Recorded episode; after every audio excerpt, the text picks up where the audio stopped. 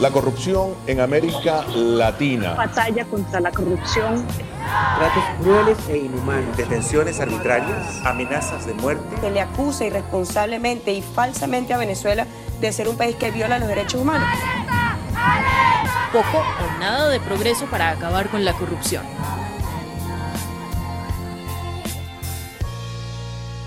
Hola a todos y todas. Les presentamos Alertas, un nuevo podcast del Observatorio Político de América Latina y el Caribe del Instituto Sciences Po.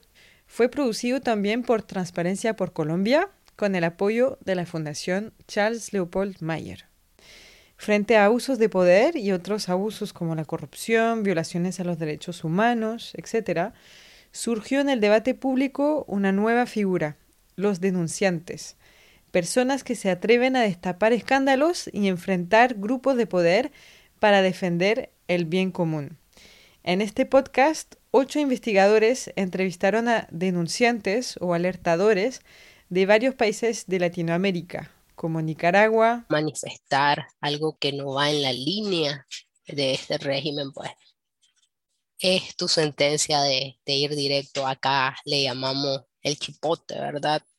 Las cárceles. Conversaron con un denunciante de corrupción en el Perú.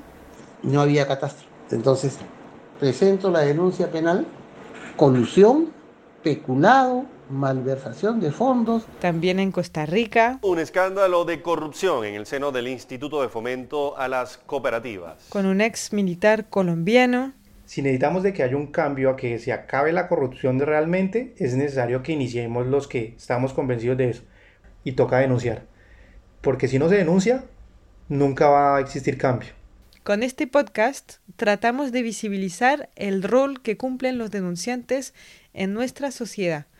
Queríamos entender, además, por qué estas personas se animaron a alertar sobre aquellos abusos o, por ejemplo, acerca de la política sanitaria en Brasil durante la pandemia. Al revisar los textos legislativos emitidos en ese periodo, nos dimos cuenta que el gobierno estaba trabajando para diseminar el COVID-19. ¿Qué estrategias usaron, por ejemplo, para denunciar la privatización y la concentración del uso de agua en Chile para exportar aguacate? Entonces nosotros dijimos, visibilicemos, pero además estudiamos y hablemos del modelo, hablemos de las causas por las cuales Chile tiene el modelo privado de agua y hablemos de las causas por qué la propiedad del agua se concentra en tan pocas manos. Bueno, y ahí aparecieron reportajes internacionales que fueron muy, muy decidores. Después dijimos, bueno, pero le falta algo a la estrategia. Ya dijimos, parlamentaricemos. Tratamos de entender su trayectoria, quiénes son estos alertadores. Ellos y ellas nos contaron también los obstáculos que tuvieron que enfrentar. Y yo dormía con la pistola debajo de la almohada porque cualquiera podía pasar y atentar conmigo. En este momento me encuentro suspendido de funciones por persecución política derivada de este caso. Todos han sido amenazados o amenazadas, pero explican que no se arrepienten de haber denunciado.